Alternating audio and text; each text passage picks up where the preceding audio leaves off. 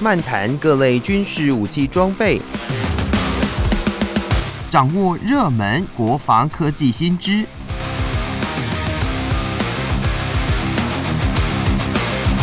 军武说早安，陪您一起领略国防知识力量。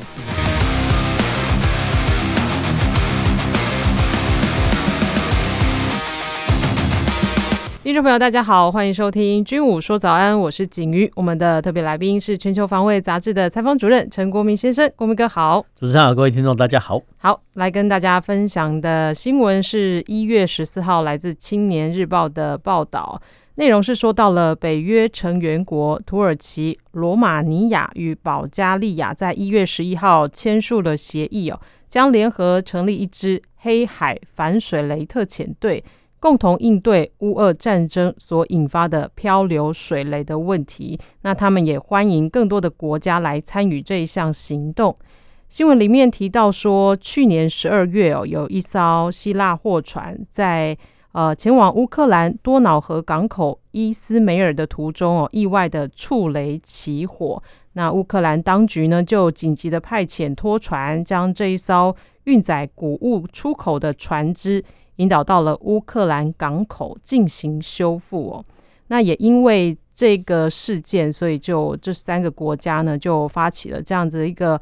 诶黑海反水雷特遣队。那也根据协议，这三个国家组建这一支呃特遣呃反水雷特遣队呢，就会有三艘的猎雷舰。以及一艘的直管舰艇组成的一个特遣队在黑海来执勤，那每六个月至少要执行两次的任务，每一次为期十五天。那除了应对水雷的问题，也能够加强警戒跟战备，来确保北约东翼的吓阻态势哦。那针对这个新闻，我们想要请教国民哥哦，像诶，目前我们的这水雷的种类有哪一些啊？那这三个国家在黑海周边应该也不止这三个国家吧？呃，应该这样说，呃，我们还是喜欢用地图来看啊。啊，那整个黑海周边哈，大概哈，比如说土耳其啊，然后俄罗斯呃，乌克兰、保加利亚、罗马尼亚，所以其实由这些呃，由由在这双方以外的国家啊，比如说保加利亚、罗马尼亚还有土耳其哦，组成哈这个所谓的扫雷国际舰队哈，基本上是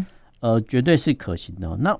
水雷为什么这么麻烦？因为其实水雷的历史说真的蛮。蛮久远的哈，那甚至早在中国古书就有记载，哎，怎么好像在河边呢放上炸药啊？那这算是最传统的水雷啦哈的概念。那其实早在也好，比如美国内战也有用过哈这个水雷。那水雷到了一次大战、二次大战到现在哈，那其实呃就它的形式来讲啊，有飘雷、沉雷跟细流雷哈。那飘雷很简单啊，就飘在 呃这个海面上，海面上哈，然后谁碰到谁倒霉啊，这个是讲直白话。那飘雷哈那。飘雷的话，那想当然的，那基本上讲就比较容易被发现，也比较容易被处理。是那沉雷比较麻烦，沉雷就是说，哎，它放在海底下哦，那航道的海底下放上一个水雷哦，那它碰到船只之后就浮上来爆炸哦，那这个是一个沉雷哦，那也有哦，也有所谓的细流雷哦，这个是水雷的形式哦，那。我们又按照哈这个水雷的引爆的模式来讲哈，又分为很多种啊。譬如说漂雷来讲，就不知道是碰撞哈就引爆哈，但是呢也有哈用呃根据哈呃船体的磁性啊，因为其实船体它有磁场哈，那航行过那磁场改变哦，就一靠上来就爆炸哈，或是说呢还有呃这些水雷也很聪明，然后听到哈这螺旋桨声音哦就要去感应爆炸哈，那甚至呢还有呃用复数的来。起爆啊，比如说它可以混合啊，它是要听听响呢，还是用电池呢，还是要碰触啊？其实都可以设定啊。那其实最可怕的是什么叫计数？什么意思呢？就是说，计数是什么？呃，计数就假设哈，就计算呃数量啊。比如说，假设一个航道哈是呃乌克兰商船所必经的，哎，那俄罗斯呢就在这个航道底下呢，哦就布下一个水雷，然后呃这个水雷很聪明哦，它还可以算错，哎。大概哈第一百艘的时候才会上浮起爆，那当然这个要算得很精确啦。所以其实呃水雷部分很麻烦，就是说在于说，哎它的呃样态很多，它的引爆方式很多，所以其实这个水雷的呃威胁哦，其实各国都一样哈。但是呢水雷哦，我们在想说，哎我们不是有扫各国不是都有扫雷舰吗？啊，但是我们要想象整个的海军的任务，那整个的海军任务很繁杂，所以很繁杂说，哎它有主战的防空。反潜，我们刚才讲过，还有登陆，还有两栖作战哦。那能够哦编配到扫雷部队的经费啊，基本上就少很多很多啊。因为其实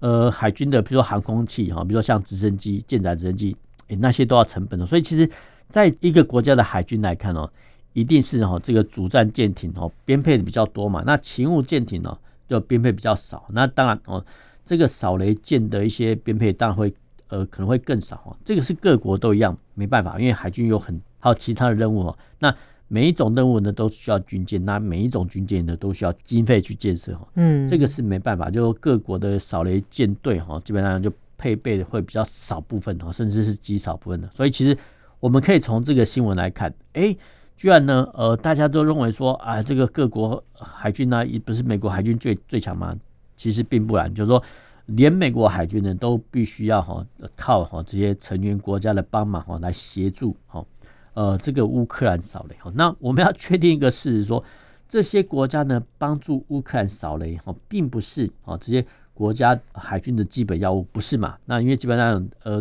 假设哈这个雷区清除出来之后，对乌克兰啊比较有利嘛，那对周遭国家来讲呢相对有利，因为可能哦周遭国家改变航道就好了。但是呢，就坏在坏在说，乌克兰要出口的话呢，就必须啊出口谷物就必须经过那些特定的航航道。那你要经过特定航道，其实呃，俄罗斯也不是笨蛋哦，他们会在就是特定这些特定航道做什么？直接布放水雷哦。那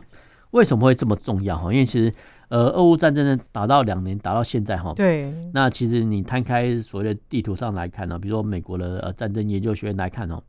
还是可以发现到哈，就整个乌克兰哈，假设你把它当做一个圆形哈，那这个圆形的一些国土面积哈，那东南半边呢，都以克里米米亚半岛为基啊，就克里米亚半岛以东哦，都掌握在哈俄罗斯手上哈。那克里米亚半岛以西，那有一个地方叫奥德萨哈，那奥德萨呢是重要的哈，呃，乌克兰的重要的输出口的一个呃港口。那克里米亚半岛的东半边啊，比如说我们。之前呢，常常在讨论俄乌战争哦，所谓的马马里乌波尔啊，或者说梅里托波尔哈，这些港口跟沿岸城镇呢，都掌握在俄罗斯手上哈。那俄罗斯呢，他们也很聪明哈，那他并不打算哦强攻。那之前呢，有打算哦强攻要拿下奥德萨，他们确实有这个想法，但是后续呢，因为战事不利哈，所以其实他们对哈。呃，这个奥德萨来讲哈是没有呃去攻占哈，那没有攻占的话，其实他还是可以掐住他的脖子哈。那这个掐住哈乌克兰奥德萨港口的脖子，他的方法就是布放水雷，就是说你有港口没有用，我在你的相关的航道航道布上水雷哈，让你的船只出不来哈。那这部分来讲呢，对乌克兰很麻烦哦，因为乌克兰哈，它如果说没有这些海岸线的状况下呢，那基本上就是一个内陆国。那当然哦。它西边哈，比如说有跟波兰啊，有跟保加利亚接壤哈，有部分的物资可以输入哈。那先前有一些欧美国家援援助的军事装备也从这边输入哈。但是呢，呃，我们之前讲过哈，就路上的输运量哈，就算你用火车哈来输运，它的输运量呢，居然还是比不上哈这个海运的。为什么？因为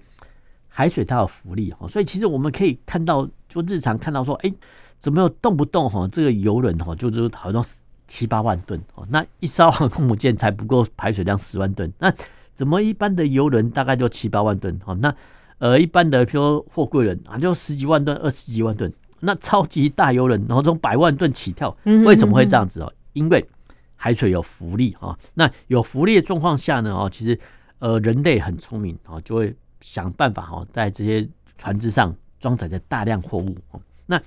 这个大量货物呢，呃，可能各位听众很难想象。我们举一个简单的例子，就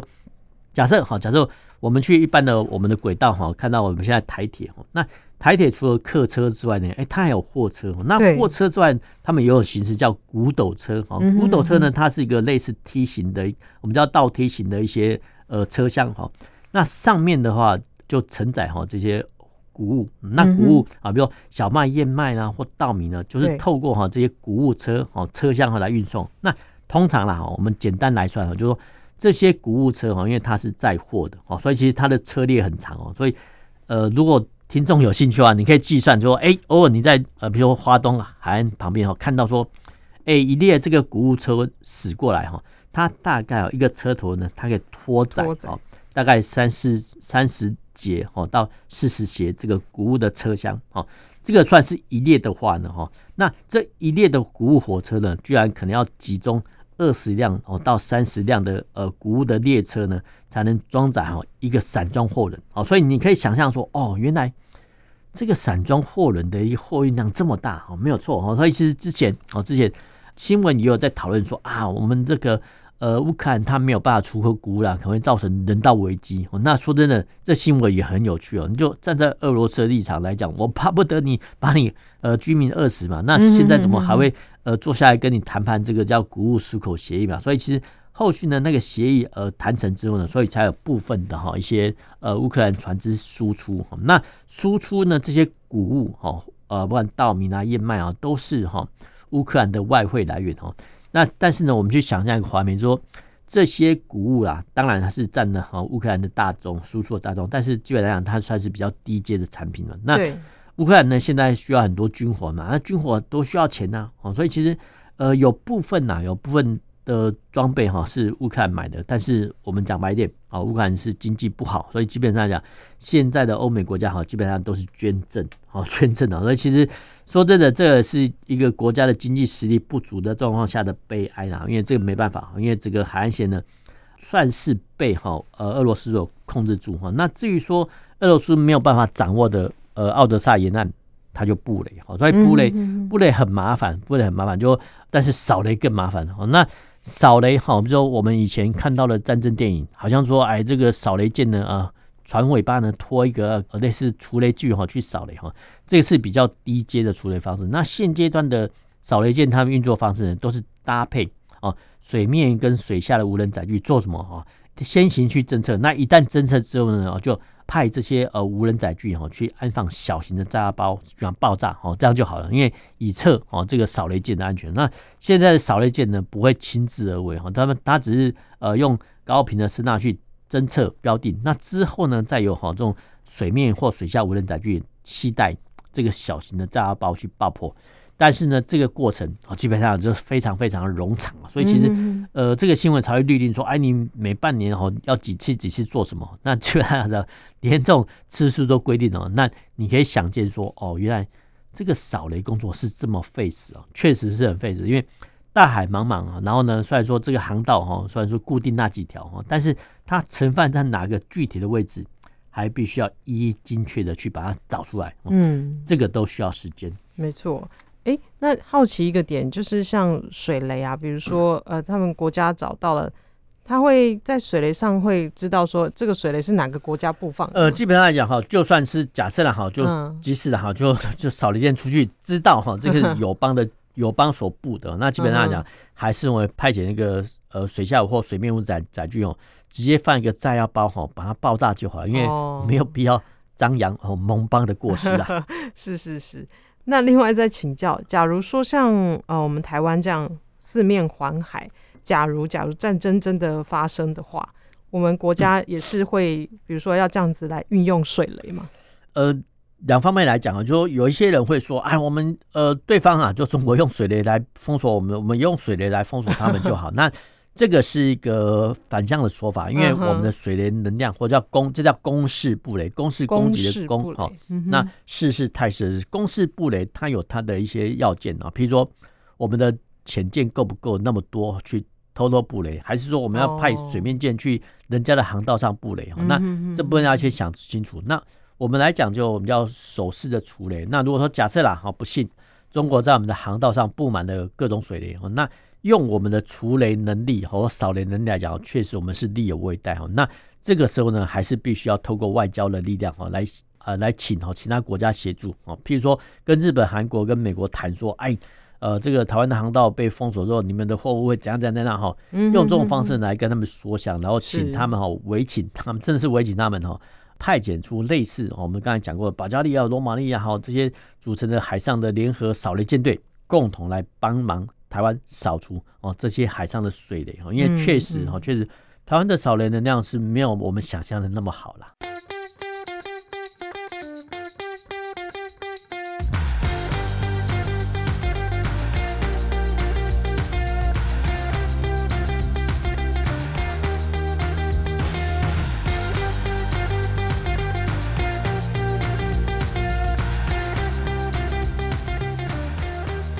欢迎回到军武说早安，继续跟大家分享，这是一月十六号来自《青年日报》的新闻内容，提到了军文网站 Defense Blog 在一月十二号报道了欧洲飞弹制造商 MBDA 获得了波兰政府的合约，将替波兰的海军三艘新一代舰鱼级巡防舰配备海上拦截者防空飞弹，有效强化防卫的战力。那这由 MBDA 公司研发的海上拦截者，它是属于通用模组化防空飞弹，英文简称 CAMM 这个这个建设版本哦。那它可以由陆基和舰艇载台来通用，配备在舰艇上，可有效担负短程点防空与部分的中程区域防空的任务。诶，那说到这个呃新闻内容提到通用模组化防空飞弹，这是什么呢？呃，我们再来讲，这个还是呃，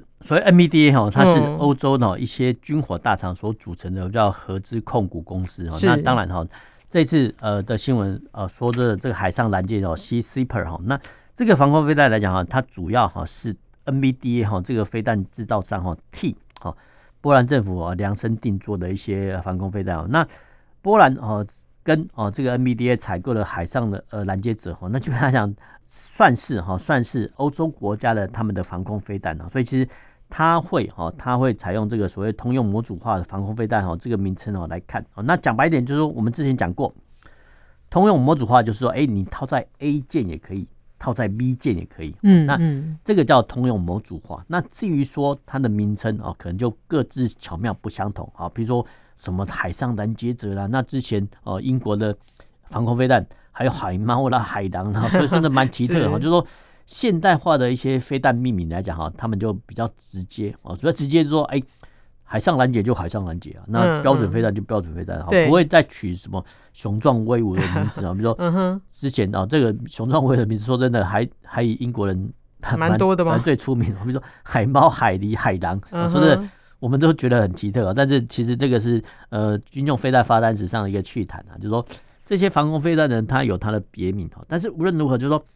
这些防空飞弹哈，它的特色哈，就是说它的载量量不会很大。为什么不会很大？因为现在航空器很脆弱，就是说航空器呢，你可能并不打算哦要把它击坠，你只要把它击伤。为什么会这么做？比如说。假设哈，这个防空飞弹发射出去之后没有命中敌机啊，但是在敌机附近周围爆炸啊，就会造成哈它这个敌机上面的一些感测器或呃机体的损失哈，那迫使它哈折返啊。那这个是现代化防空飞弹的一些特色，就是说它的载弹量呢可能不会像以往这么大哦，但是呢它有个特性，就它能打得很准。所以打很准，就说随着晶片的发达啦，或者说感测器的缩小化哈。现代化的各国的防空飞弹制造商都能解决这个目标哈，但是这个都算是一个高科技工艺的结晶哦，不是我们谈一谈就好，没有，其实这些都是哦各个厂商的他们的心血结晶呢，不是我们讲这样那么简单，不是哈，光是这一点的话都很困难哈。那防空飞弹哦，除了我们要基本型之外，然后其实呃为了哈增强它的射程哦，其实它都会呃加装哈在防空飞弹加装啊，比如说加力器然后多一节火箭哦，让呃，这些飞弹能达到好原始的射程之外哈，比如说以这个海上呃拦截的来讲哈，基本的射程啊是二十五公里，那后面呢，它会呃增程型跟加长型哦，就是说呃它可以分别射到四十五跟一百公里哦。那对这个我们之前也讲过哈，啊我们之前常常吃什么维他命啊什么什么 plus 有没有？对对对。那只要你看到什么英文的 plus 或者什么 e r m 哈，那这就代表说哦它的延伸的飞弹会延伸射程哦，或者说它的功用比较好，或者说某某飞弹哦。旁边一个加的符号哦，就正哦，就说哎，这个不是政治标记，不是，就是说它有加强型，所以其实呃一般来说哦，就是说型号哈，它只是一个代称哦，就是说呃代表说哦，我销给你飞弹哦，它的射程会增长哦，它的感测器啊会比较灵敏哦，那侦测距离比较长等等等哦，所以它会用各种方式哈来替代哦。那这型飞弹呢，它主要的使用国哦一样是英国、呃意大利哈跟波兰哈那。这个防空飞弹装在哪里呢？居然是用所谓的 Mark 四十一垂直发射系统。那其实 Mark 四十一垂直发射系统，其实大家都知道，哎，好像是美国货。对，没没错哦，算是美国研制哦。那这个 Mark 四十一的垂直飞弹发射系统，很早就好配发在美国海军身上哦。那一九八六年哦就问世，而在服役的哦。那大家很难想象一个画面，就是说，哎、欸，波兰的军舰啊，然后用美国的垂直发射系统啊，但是 却是用欧洲国家研发的飞弹哦，所以其实这也代表说啊，第一个哈，军舰是一个很多系统跟次系统的一个结合体哈。那我们讲白一点，就成功不必在我啊，就不用哦，凡是说国建国造，那只要能够用的就好，管它哦是呃你是美国来还是英国来，不用啊。那这个垂直发射系统啊，从哦一九八六年发展到现在哈，那迄今哦说的已经快呃长远来算快四十年喽。那四年的话，其实呃这个防空系统虽然是好用哈，但是呢，其实它也会做精进。那其实这个新闻呢，它点出到一个特点，说哎，在这个单一发射器里面里面呢。居然可以塞满哦，这个四枚的海上拦截者哈，那这个部分来讲哈，其实它也要经过部分的一些技术改造。那呃，以中国方面来讲哈，他们把这种现象叫做一坑四弹，然后就一个垂直发射器呢，它可以塞四枚飞弹。那过往啊，过往就是说，过往的防空飞弹哈来讲哈，就说一坑一弹，就说哎，你一个发射坑发射器呢啊就。可以装一枚飞弹哦。那我们刚才讲过，随着这个飞弹的小型化跟精致化，哎，居然可以在哈这个呃原本的一个发射器之内塞满这个四枚飞弹哦。那我们去想象一个画面，说哎一个空格之内呢塞满的哈这个四四个圆柱体。那这个圆柱体的话，它的呃我们叫飞弹的弹翼一定是可以折叠的哦。但是可以折叠之后，但是等飞弹发射出来之后呢，哎这个弹翼呢？它又可以自动弹开，然后自己去奔向目标。哦，那这个我们都是讲的很轻松，但是其实都这些都代表说飞弹本身工艺的结晶哦。为什么呢？也就是说，我们看到的飞弹哦，就说哎，我们叫圆柱形的。对。那前面跟后方不是有一短短的短翼吗？哦，对，没错哦。比如说我们以响尾蛇飞弹来看哦，哎，都有什么叫小翅膀？那这个小翅膀来讲，它是四个面嘛。那四个面的小翼叫短翼。哈，那这短翼。以前呐，哦，以前都是固定，哦，固定就在那边。好多其实我们看到说，我们的空军的 F 十六搭载的，比如说响尾蛇飞弹，哎，响尾蛇飞弹它就是长这样子哦。那一般的防空飞弹哦，也长的是这个样子哦。但是呢，为了再塞满哈这个所谓的呃发射架哦，那有没有可能把哈这些呃飞弹的弹翼把它折起来哦，折叠哦，然后呢把它塞进去？可以哦。那折叠完之后呢，呃，塞满哈这个。呃，飞弹发射架之后呢，哎，你射出去之发射出去之后呢，又能期望哦，这个弹翼自重展开，然后呢，这个结构还不会损伤，这当然是所谓的呃工艺的结晶嘛。那当然哈，这个交由哈其他的军火开发商去研究。那目前哈已经开发成功哈，所以其实。才会哈有一个单一发射管内塞满四枚哦海上拦截者哦这种新闻出现没有错哈。那这个部分来讲哈，其实中国大陆叫一坑四弹哦，他们的翻译来讲 也很直接，是说一个发射架里面塞满四枚飞弹哦。那其实这个也是值得我们警惕，所以我们警惕说哦，原来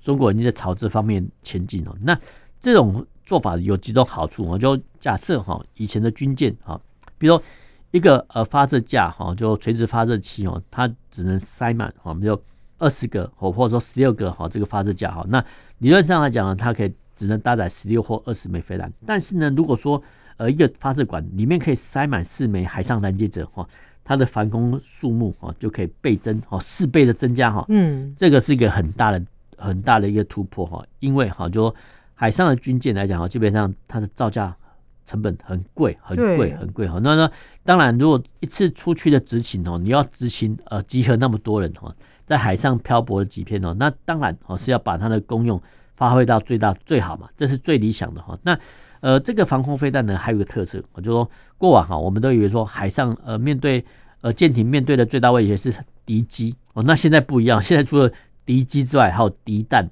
哦，还有敌无人机 哈。那这些海呃海上拦截者呢，它号称说了这些啊，不管是战机、无人机、反舰飞弹哦，甚至哦，呃，你呃是来袭的和一些水面的一些舰艇哦，其实呃这些飞弹呢，呃都能够有效的去击毁。那当然去对抗哈 这个水面无人载具哈，这个是比较夸张一点哦。那对付水面舰艇或水面无人载具哈，基本上来讲哈，还是靠哈这个反舰飞弹。但是对于空中的哈啊，不管你是战机、无人机或超音速反舰飞弹哈，其实。呃，各个开发商啊，尤其是新建的开发商，都号称说他们有能力去应对哈。因为我们讲过，就是说现在的防空飞弹，它的载弹量不见得很大，但是它能打得很准哈。因为打得很准的话，其实只要哈这些破片哈在这些敌机或敌弹附近爆炸哈，就可以造成哦这些敌机或敌弹航机的偏离。那一旦偏离的话，就打不到哈我方的舰艇哦。所以其实这个是算是那种现代化的一些防空飞弹的一个制造特色。